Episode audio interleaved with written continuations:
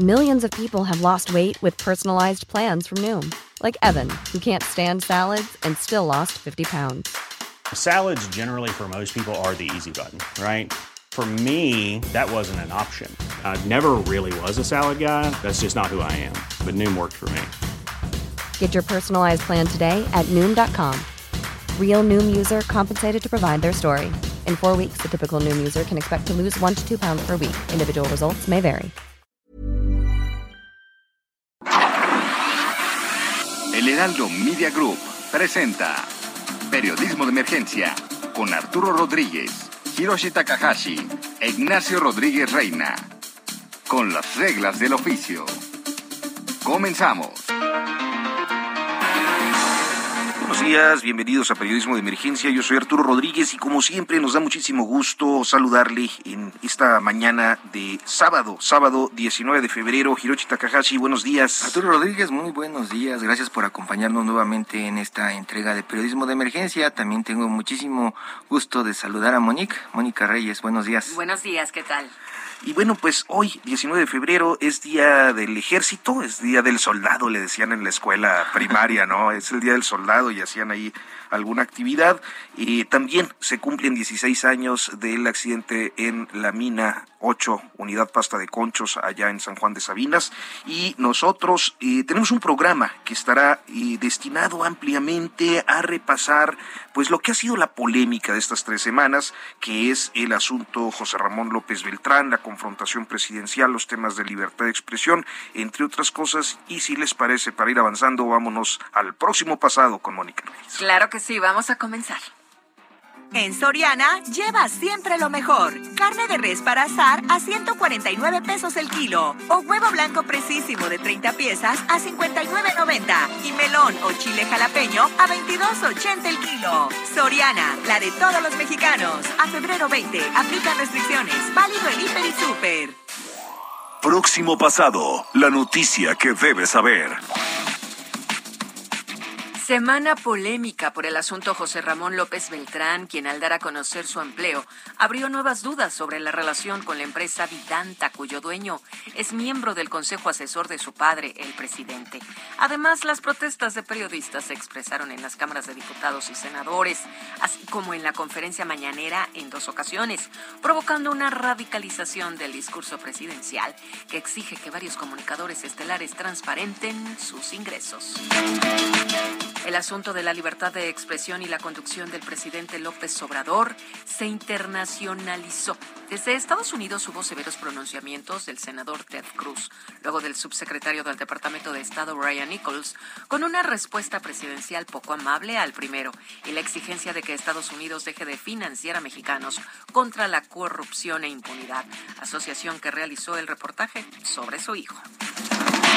En otro frente abierto, los llamados del INE para que el presidente, funcionarios y partidos dejen de promover la revocación de mandato mantuvo, mantuvo el conflicto, en especial por la reticencia presidencial a dejar el tema y por la súbita aparición de espectaculares con su imagen personalizada. Los casos de corrupción de alto impacto dieron de qué hablar con la revelación de que el caso Lozoya no avanzará más que a la recuperación en sus cuentas de dinero de Obedrech. También por la insistencia o inasistencia del panista Ricardo Anaya a su audiencia que motivó un fuerte reclamo del juez. Mientras tanto, en Reino Unido se autorizó la extradición de Karime Macías, la esposa del exgobernador de Veracruz, Javier Duarte, para enfrentar cargos por corrupción en México. La violencia continuó por estos días, destacadamente en Colima, Zacatecas y Sonora, especialmente en Caborca, donde se vivió esta semana un toque de queda. Finalmente, ayer se actualizó el semáforo COVID con la mitad del país en amarillo y la otra mitad en verde. Una disminución en las hospitalizaciones marca el periodo, así como el avance en la tercera dosis de vacunación, que durante la semana se aplicó a treintañeros. En Periodismo de Emergencia queremos conocer y compartir tu opinión. Escríbenos o manda un mensaje de voz al WhatsApp 5580 69 79 42 5580 69 79 42 y se parte de nuestra mesa de análisis. Parte de las reacciones del presidente López Obrador al, eh, pues, eh, a la publicación de este asunto de las casas o de la casa del hijo José Ramón López Beltrán, y hubo una petición eh, de transparentar los ingresos de primero Carlos Loret de Mola y luego de otros comunicadores del presidente Alinay. Digo, quienes estamos más o menos en el tema de transparencia, Hirochi, sabemos que el asunto pues es improcedente, es decir, el INAI no se dedica a eso, pero se convierte en una polémica que hasta el día de ayer continuó ampliándolo a otros comunicadores estelares. Sí, y de pronto deja al presidente entre los que entienden de estos términos como eh, mal asesorado o como si alguien no le explicara que eso no es posible. Se pregunta uno quién está en su entorno eh, como abogado ahora, ¿no? Este, platicándole qué es lo que puede y qué es lo que no puede hacer. Eh, pero parece que en la gente, a la gente a la que le habla durante la mañanera, le queda la impresión de que pues no hay transparencia Con algunos órganos del Estado. Hoy tenemos a la doctora María Marván Laborde, ella es investigadora del Instituto de Investigaciones Jurídicas de la UNAM y es excomisionada presidenta del Instituto Federal de Acceso a la Información, hoy Instituto Nacional. Eh, doctora Marván, muy buenos días, gracias por tomarnos la llamada. Muy buenos días, Arturo Hiroshi. Muchas gracias. Gracias a ustedes y a su auditorio. Oiga, pues creo que eh, para empezar nos gustaría que, eh, siendo usted una autoridad en la materia, le explicara un poco a nuestro auditorio y de manera este, sucinta por qué eh, o cómo es que esta petición pues resultó denegada por el organismo. A ver, yo, yo Supongo que el presidente sabía desde que la hizo que iba a ser denegada. Habrá que preguntarnos para qué la hizo. ¿Por qué resultó denegada? Pues simple y sencillamente porque el INAI no es autoridad eh, para tener eh, datos eh, de lo que ganan los periodistas y de hecho ninguna autoridad del Estado mexicano tiene por qué tener esos datos, excepción hecha por supuesto del SAT, con el motivo de la declaración de impuestos, pero nada más.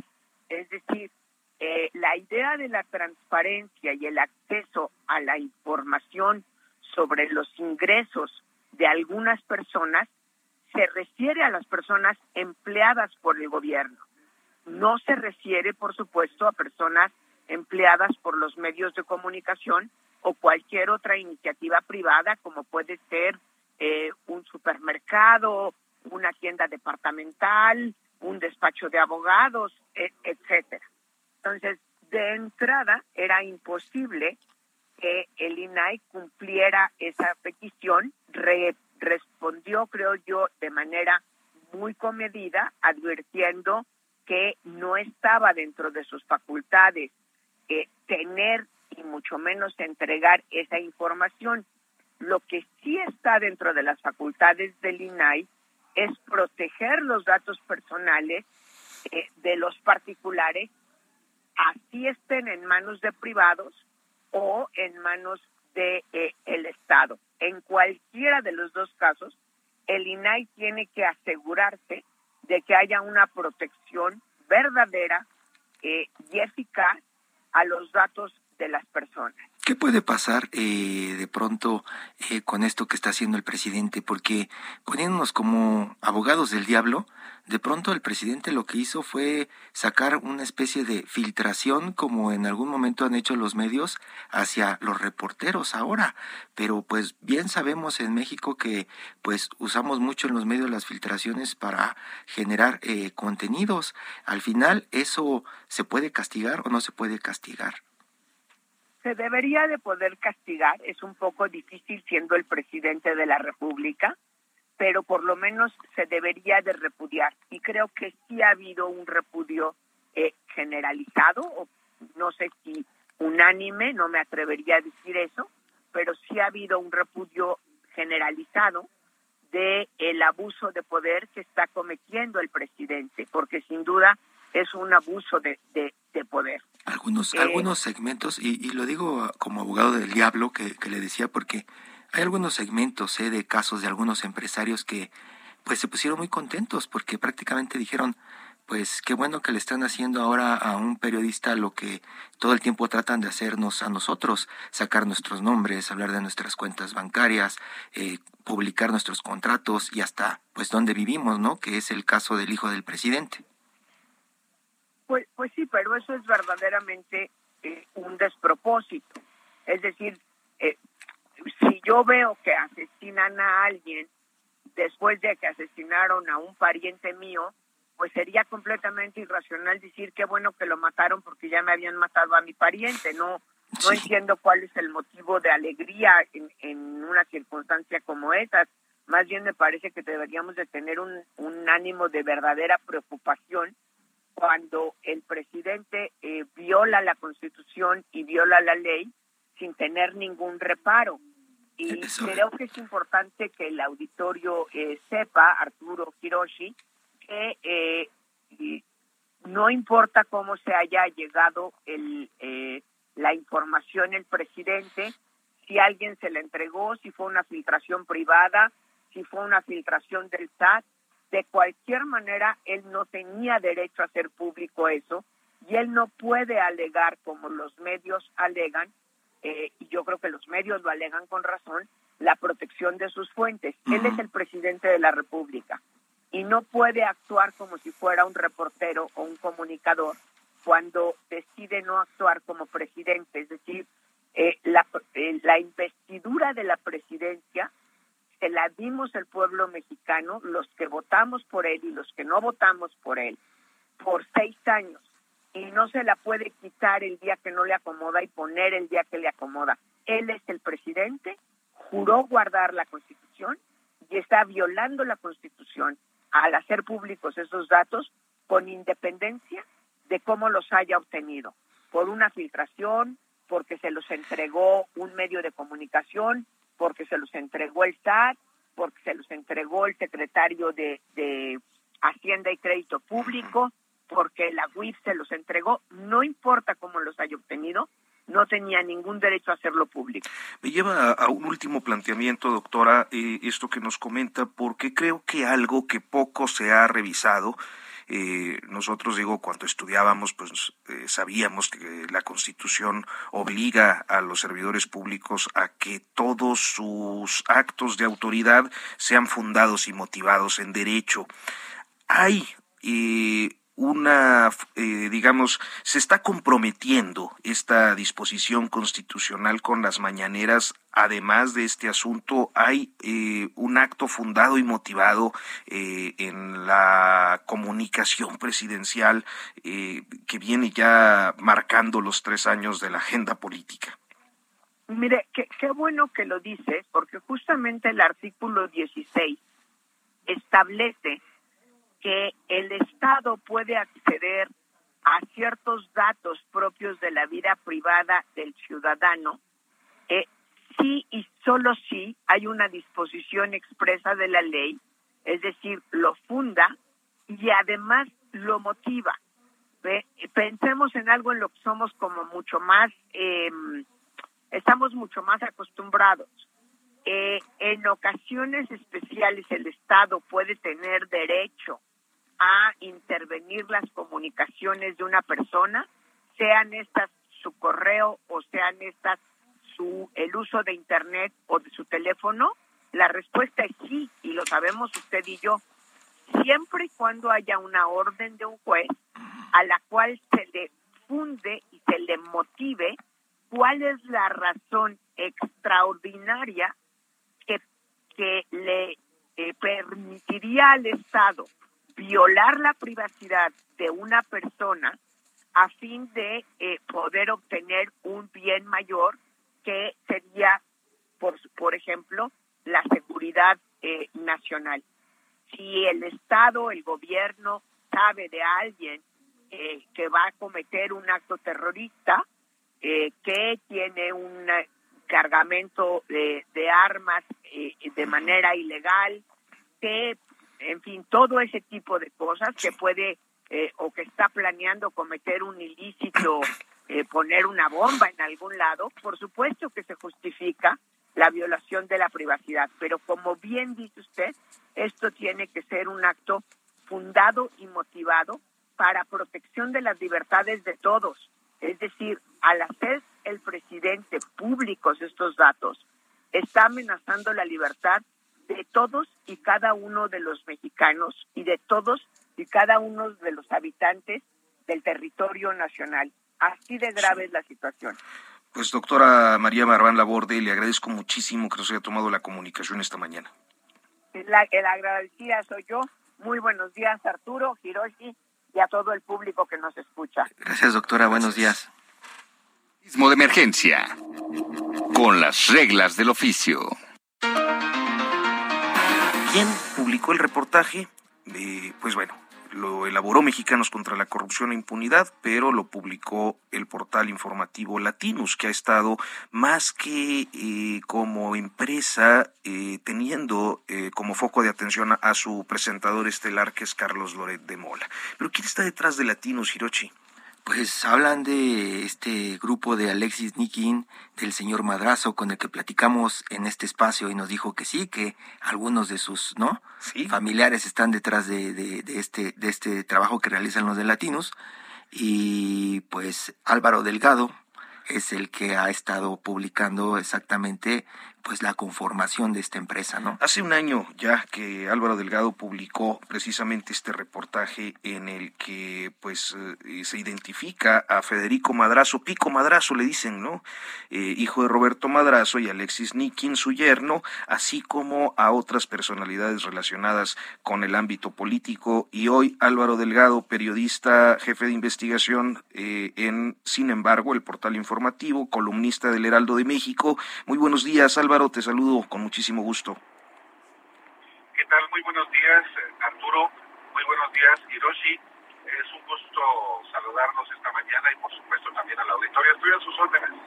Pues eh, nos gustaría abordar precisamente eh, esta eh, condición de el origen, los propietarios de la plataforma de noticias Latinus, más allá de, de su presentador estelar. Y, y, bueno, pues creo que tú has revelado diferentes informaciones al respecto. Cuéntanos un poco.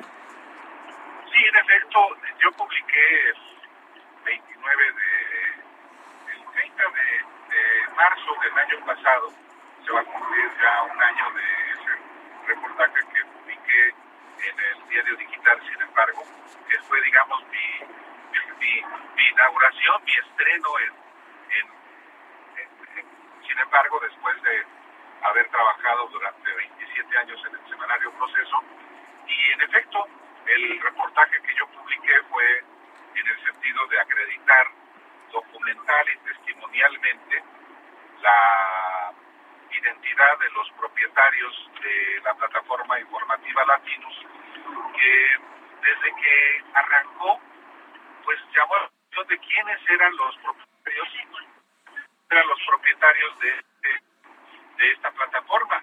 Y, y yo lo que busqué fue evidencias pues inequívocas de los propietarios y pues obtuve la información de, del acta constitutiva de una de las bueno de las dos empresas que, que forman parte de, de Latinos y que y cuyos propietarios formales son Alex Nikin, el yerno de Roberto Madrazo y su propio hijo eh, como tú bien decías, Arturo, eh, Federico Madrazo Rojas. Pero no solamente ellos dos, sino que en la sociedad se encuentran de manera formal el secretario privado del, del ex gobernador de Michoacán, Silvano Aureoles, un personaje que además proveyó a, la, a Latinos millonarios contratos para eh, abastecerse de medicamentos. Son empresas también propiedad, ahí sí, de Roberto Madrazo Pintado, el ex gobernador de Tabasco, el ex presidente nacional del PRI, el ex candidato presidencial del PRI en 2006. Entonces, en efecto, ese, digamos, fue el, mi aporte informativo a, al,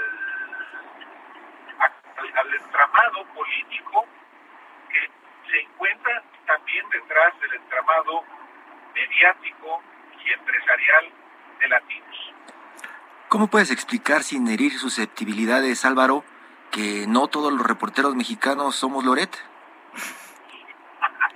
bueno, pues es muy sencillo.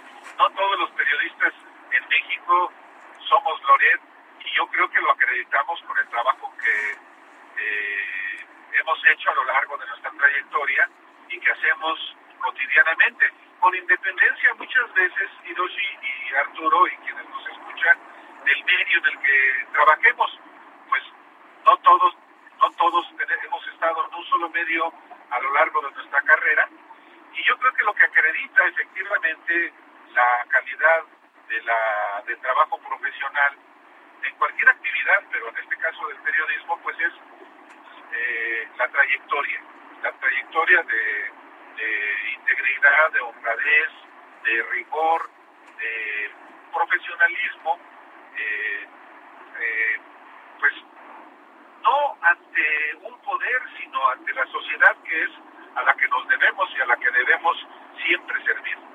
Pues Álvaro Delgado, te agradezco muchísimo que nos hayas tomado la comunicación y es tu cumpleaños, sé que vas en carretera, así que te mando un abrazote y mi felicitación, eh, hermano, que la pases muy bien y este y pues que tengas buen viaje a donde sea que vayas. Muchísimas gracias. Felicidades, Álvaro. Muchas gracias. muchas gracias, Hiroshi. Obviamente no voy manejando, hoy ahorita no puedo hacerlo, pero este con todo gusto y como siempre mi gratitud por, por invitarme y gracias a este gran programa que hacen y pues nos seguimos en comunicación, así que muchísimas gracias, también por su felicitación y gracias al auditorio. Hasta pronto. Álvaro Delgado, periodista, columnista en el Heraldo de México, léalo los martes. Por cierto, yo aprovecho la oportunidad, fíjate Hirochi, que esta semana en la revista Proceso vamos a publicar también un reportaje a propósito de Latinus y los contratos, las razones sociales, alrededor de 15 razones sociales eh, relacionadas con este grupo que está detrás de Latinus, así como el día de hoy en el Heraldo de México puede leer la columna del pleito histórico AMLO López Obrador.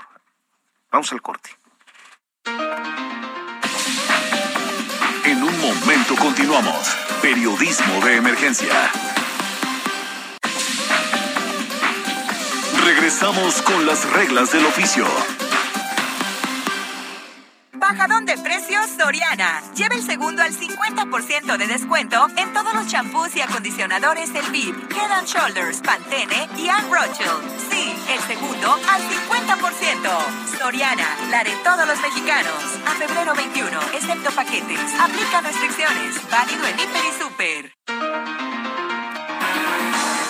Continuamos en periodismo de emergencia cuando son las 10 de la mañana con 30 minutos. Y bueno, pues este asunto tiene tres semanas el escándalo y ya no lo escuchábamos en el próximo pasado, Hirochi, en un intento de, eh, pues, eh, ¿qué, será? Tratar de hacer un control de daños con el tema de la casa de Houston.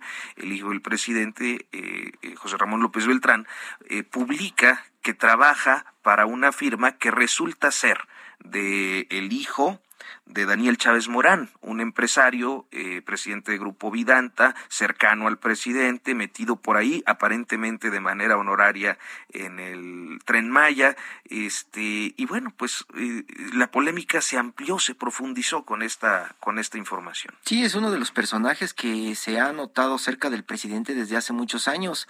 Incluso se cuestionaba en algún momento cómo era posible que el señor Chávez estuviera tan cercano al presidente Andrés Manuel López Obrador, siendo que don Daniel Chávez estuvo muy cerca de Enrique Peña Nieto también en su trabajo como desarrollador turístico, eh, pues eh, muchos se preguntan cómo llegó a obtener en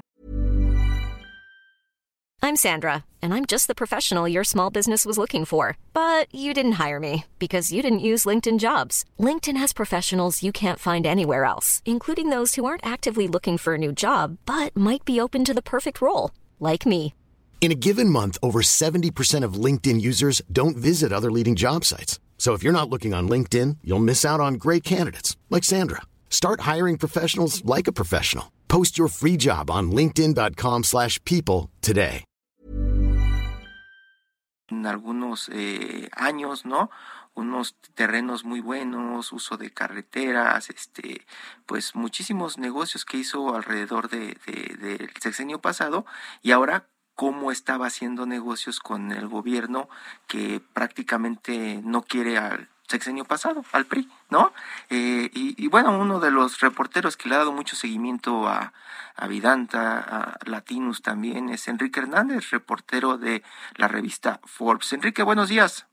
¿Qué tal, Hiroshi? ¿Qué tal, Arturo? Muy buenos días a los dos. Enrique, pues estábamos platicando de, de, cómo ha ganado fuerza el señor Chávez desde el sexenio pasado, principalmente en el sector turístico, pero eh, ¿qué hay de los nuevos contratos o los nuevos negocios que ha hecho el señor Chávez con la 4T? ¿Tienes algo? Pues sí, creo que el más relevante y el más este, que llama la atención es la donación de las dos mil hectáreas de un terreno enfrente de su aeropuerto internacional de, de, Mar de Cortés. Recordemos que este aeropuerto es privado, no, no es que sea un aeropuerto eh, relacionado como el de la Ciudad de México o el de Toluca, este es, privado. Obviamente eh, explican también, sabe que el gobierno de Andrés Manuel López Obrador una vez que recibe esta donación, busca construir una carretera de cuatro carriles que va a ir desde Puerto Peñasco hasta la frontera con Arizona, porque la idea tanto del gobierno de Andrés Manuel López Obrador como del gobierno de Sonora es eh, que llegue mucho turismo de Arizona a estos destinos de Puerto Peñasco Obviamente la carretera no va a pasar por el municipio o la cabecera municipal de Puerto Peñasco, sino va a pasar lejos de, la ciudad y obviamente sí va a pasar enfrente de, de este aeropuerto y obviamente enfrente de donde va a haber eh, algunos hoteles de la cadena Vidanta. Eso es lo que más llama la atención en torno a, a Daniel Chávez, que recordemos que es un empresario que ha venido creciendo a lo largo de muchos años. Obviamente eh, llama más la atención pues su participación dentro del gobierno de Andrés Manuel López Obrador y, y que quizá una vez que aparece todo este tema vinculado a los hijos, todavía más llama la atención, Hiroshi. Enrique, ¿recuerdas eh, si durante el periodo de la jefatura de gobierno había también esta cercanía? Eh, no, porque Viganta no tenía como la notoriedad, digamos la notoriedad, no, la notoriedad siempre la ha tenido. Quizá a lo mejor a través de la fundación que hizo Daniel Jesús Chávez eh, Morán, pero no, no ha habido una relación. Esta relación nace obviamente a través de, del impulso al tren Maya y seguramente eh, el señor Daniel Chávez también tenía como esta idea de, de, llevar un tren, ¿no? De hecho, en, en el comunicado donde trata como de desligarse o, o, salir a, a, explicar pues todo lo que se sabe. Eh, Daniel Chávez dice que el Tren Maya será un motor para la economía del sureste, ¿no? Que obviamente sabemos bien que es como un, una, una zona o una región eh, de México impulsada solo en este gobierno. Obviamente los gobiernos pasados pues dejaron eh, de lado toda la, la infraestructura de tren que había y, y obviamente tampoco había como esta correlación de impulsar al sureste mexicano. ¿Qué, ¿Qué, es Grupo Vidanta? ¿Qué empresas tiene, Enrique? O sea, ¿qué, pues Vidanta, Pues Vidanta es un grupo de hoteles resort y de lujo que obviamente eh, quizá muchos de nuestros radioescuchas no pueden acudir ahí ni una sola noche porque para eso también se necesita mucho dinero. Ellos tienen campos de golf en, Los Cabos, en Bahía de Banderas, eh, campos de golf de lujo. También ellos trajeron a México el Circo Azul Lake, que es como un espectáculo muy famoso. Y, día tras día, pues han, han intentado o, tienen la, la concesión para explotar los, un crucero mexicano eh, no hay en México una empresa con las condiciones o en algún momento la hubo pero fracasó creo que se llamaba Osta el crucero que llegaría y surcaría las aguas y puertos mexicanos. Obviamente Daniel Chávez tiene esta concesión no ha arrancado este crucero. Y así enlistamos y tiene es, es un empresario que ha, ha crecido desde desde abajo, o sea, no no es quizás su, su familia no sea así tan reconocida como un, Slim o, o un X González, ¿no? Ah, yo, yo aprovecho para, para preguntarles, eh, Arturo va a publicar este fin de semana, eh, seguramente estará circulando la revista Proceso más tarde, como sabemos los sábados en la tarde ya por WhatsApp. Piratería. pero, van a quebrar un día, mano. Pero este, eh, está el tema, eh, Enrique, de, de Latinus también, igual que Álvaro, tú has estado investigando eh, eh, este tema, igual que Arturo. Eh, ¿Hasta dónde te quedaste, Enrique, con el tema Latinus, con Alexis Nikin y las propiedades? Estaba el tema de incluso los verdes involucrados. ¿Quién está detrás de Latinus? ¿Hasta dónde llegaste, Enrique? Pues el- la cara principal que está detrás de Latinos es este el exsecretario particular de Silvano Aureoles, Conejo, que fue el gobernador de Michoacán. Eh, este empresario nació en Acapulco, Guerrero, no me acuerdo bien del apellido, o sea, se llama, se llama, creo que Marco Antonio Castilleja.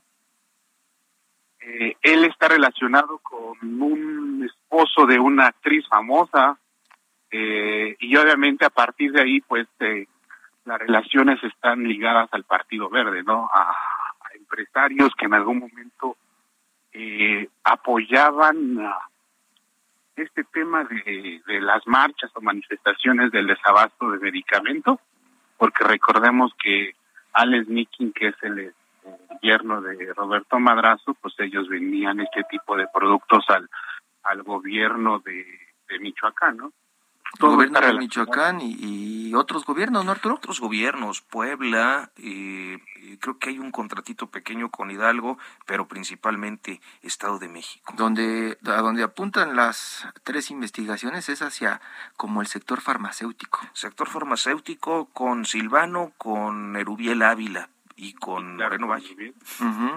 Ujú. Sí, sí, Y sí. recordemos también que Alex Nicky tiene empresas vinculadas a la, a la seguridad privada, ¿no? Otro de los negocios que también el gobierno de López Obrador le, le tocó la flauta, prácticamente lo señaló diciendo que, que muchos este políticos tenían empresas de seguridad privada que, que abusaban. Eso fue uno de los puntos que al inicio de su gobierno fue muy espectacular, pero no se supo mucho y y obviamente también eh, con Alex Dickey me parece que tiene un, un parque industrial en el Estado de México, nació como su negocio ahí.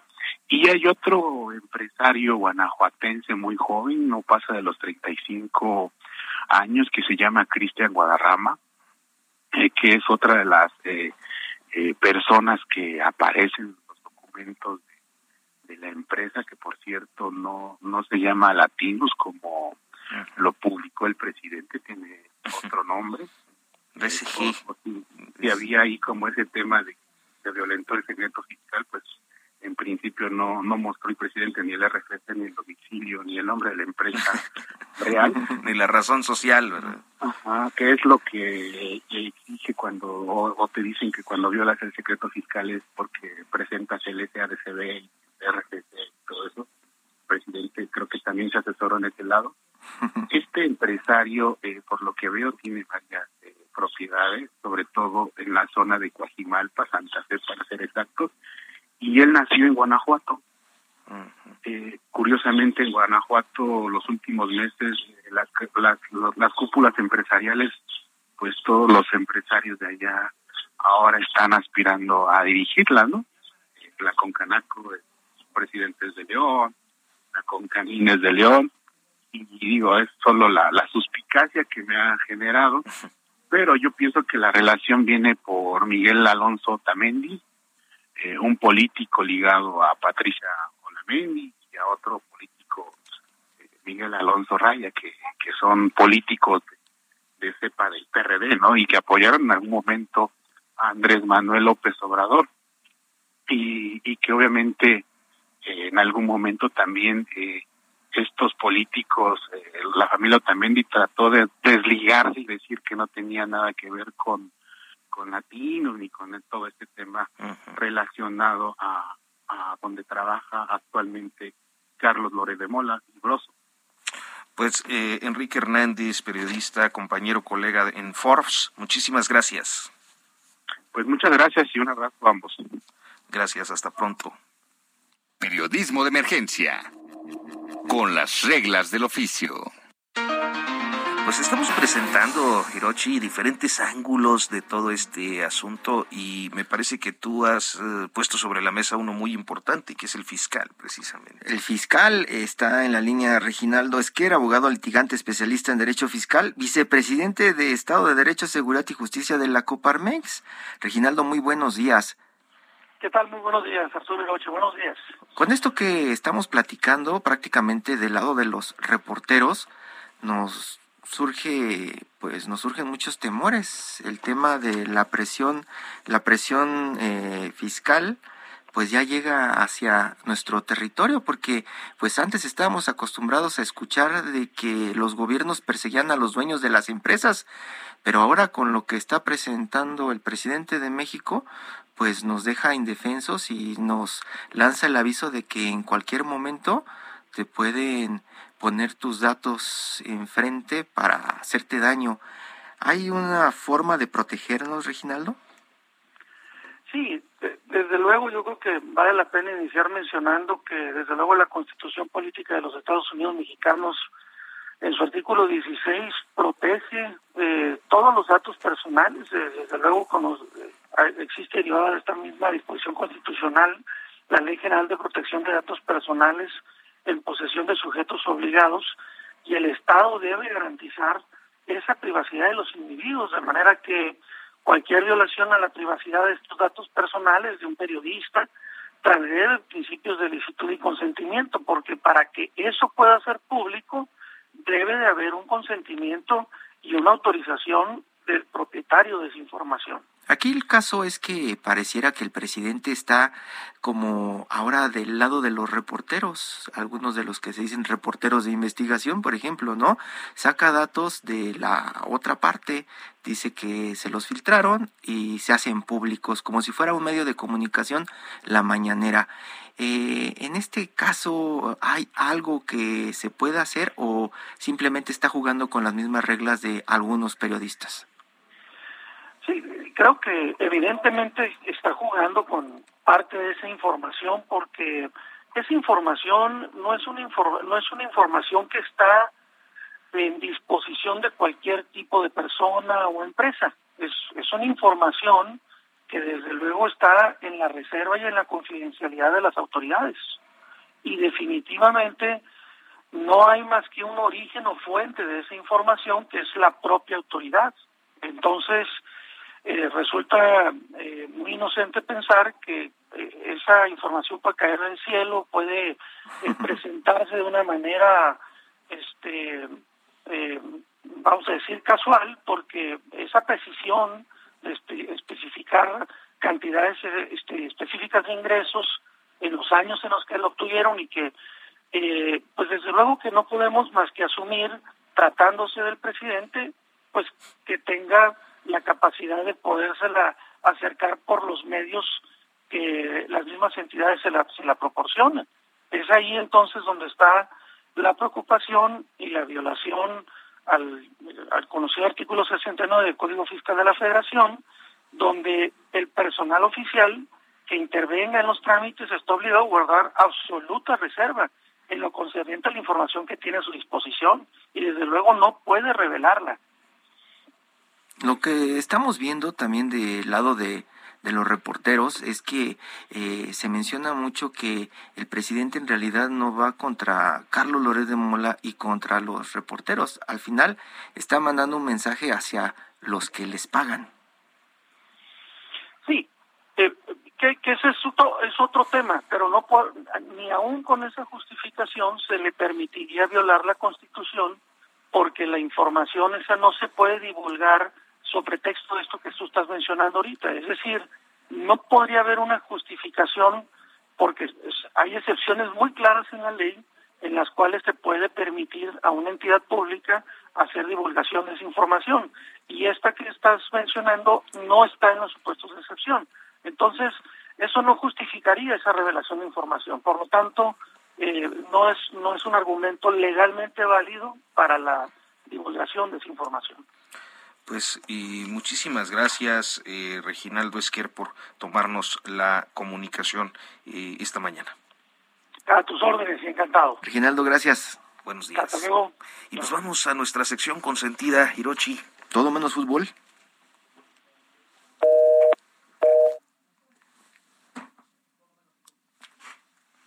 Bajadón de precios Soriana. Aprovecha hasta un 70% de descuento en ropa de invierno y calefactores. Y toda la ropa interior Fruit of the Loom, Hanes y toda la calcetería al 25% de descuento.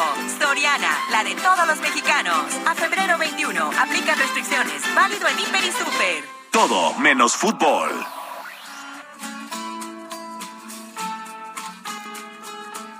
Ya la sección de pues eh, estas historias de canciones radiolarias se ha vuelto una de las consentidas de este espacio, Hirochi. Sí, ahora eh, Luis Carrillo nos trae Fast Car.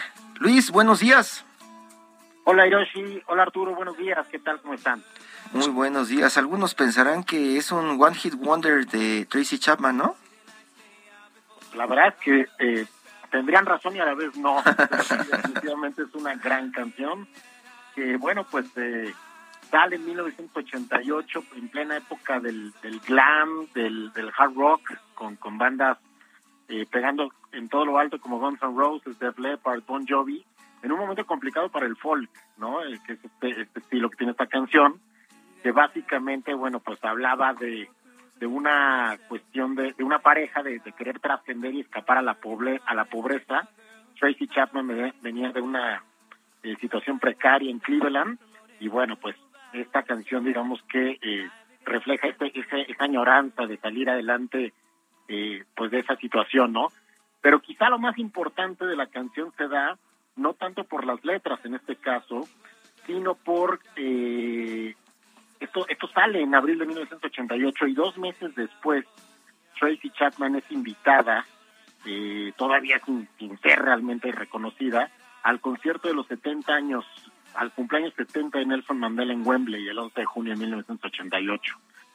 Evidentemente su nombre no aparece en el cartel como los grandes, como Eric Clapton, como Phil Collins y varios invitados más, pero este bueno, pues ella se presenta con su guitarra acústica sin gran, sin gran producción, e interpreta tres canciones de su álbum debut y no y curiosamente no interpreta eh,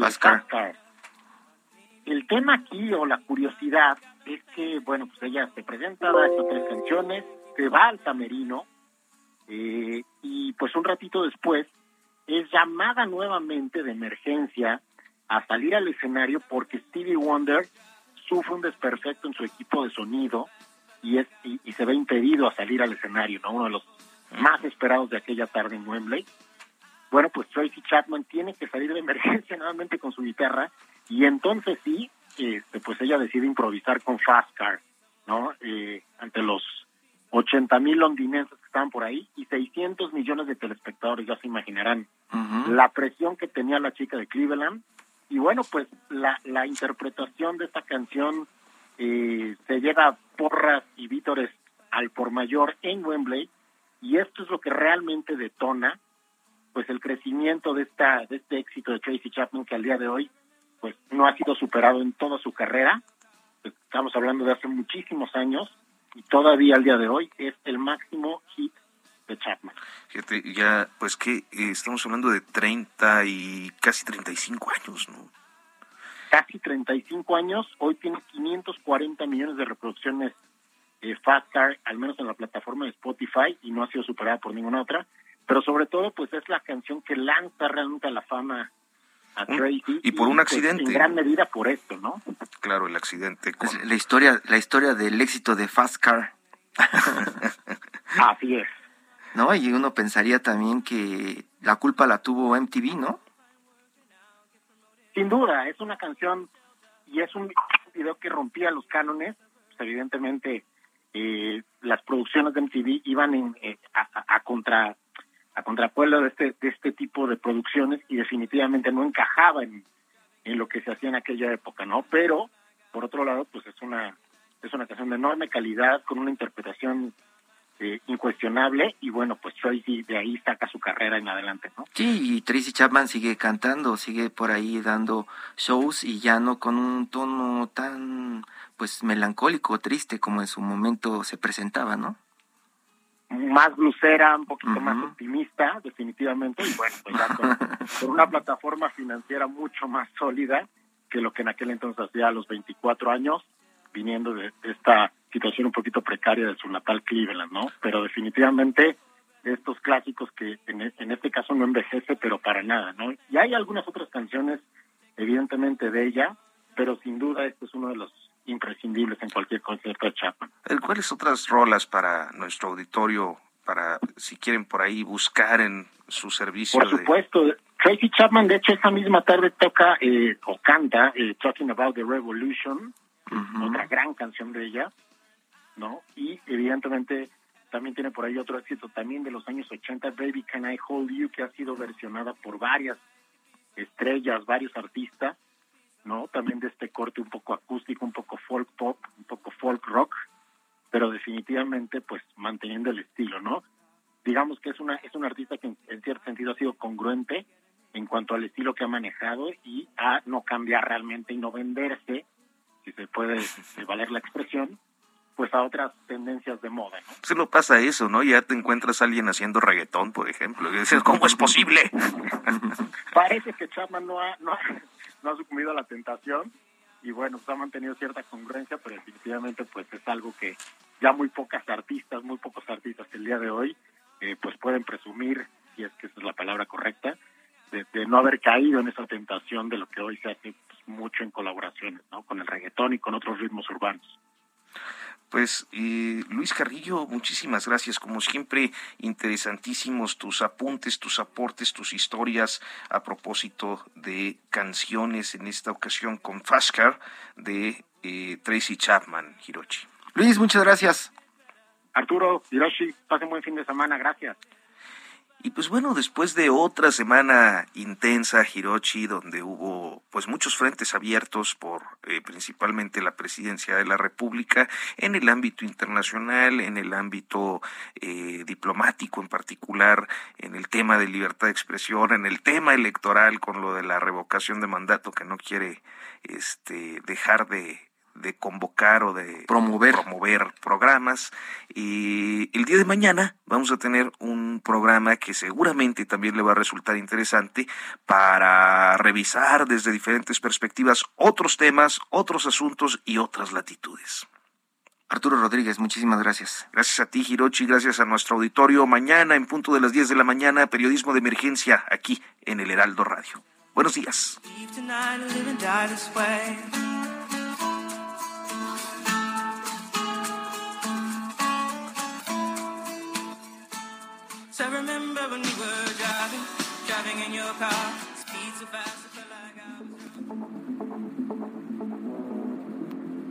Esto fue Periodismo de Emergencia. Con las reglas del oficio. Heraldo Media Group.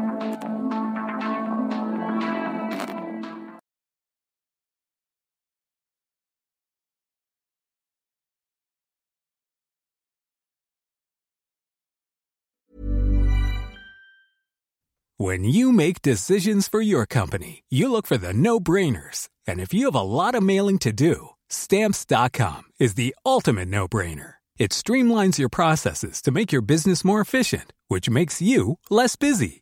Mail checks, invoices, legal documents, and everything you need to keep your business running with stamps.com.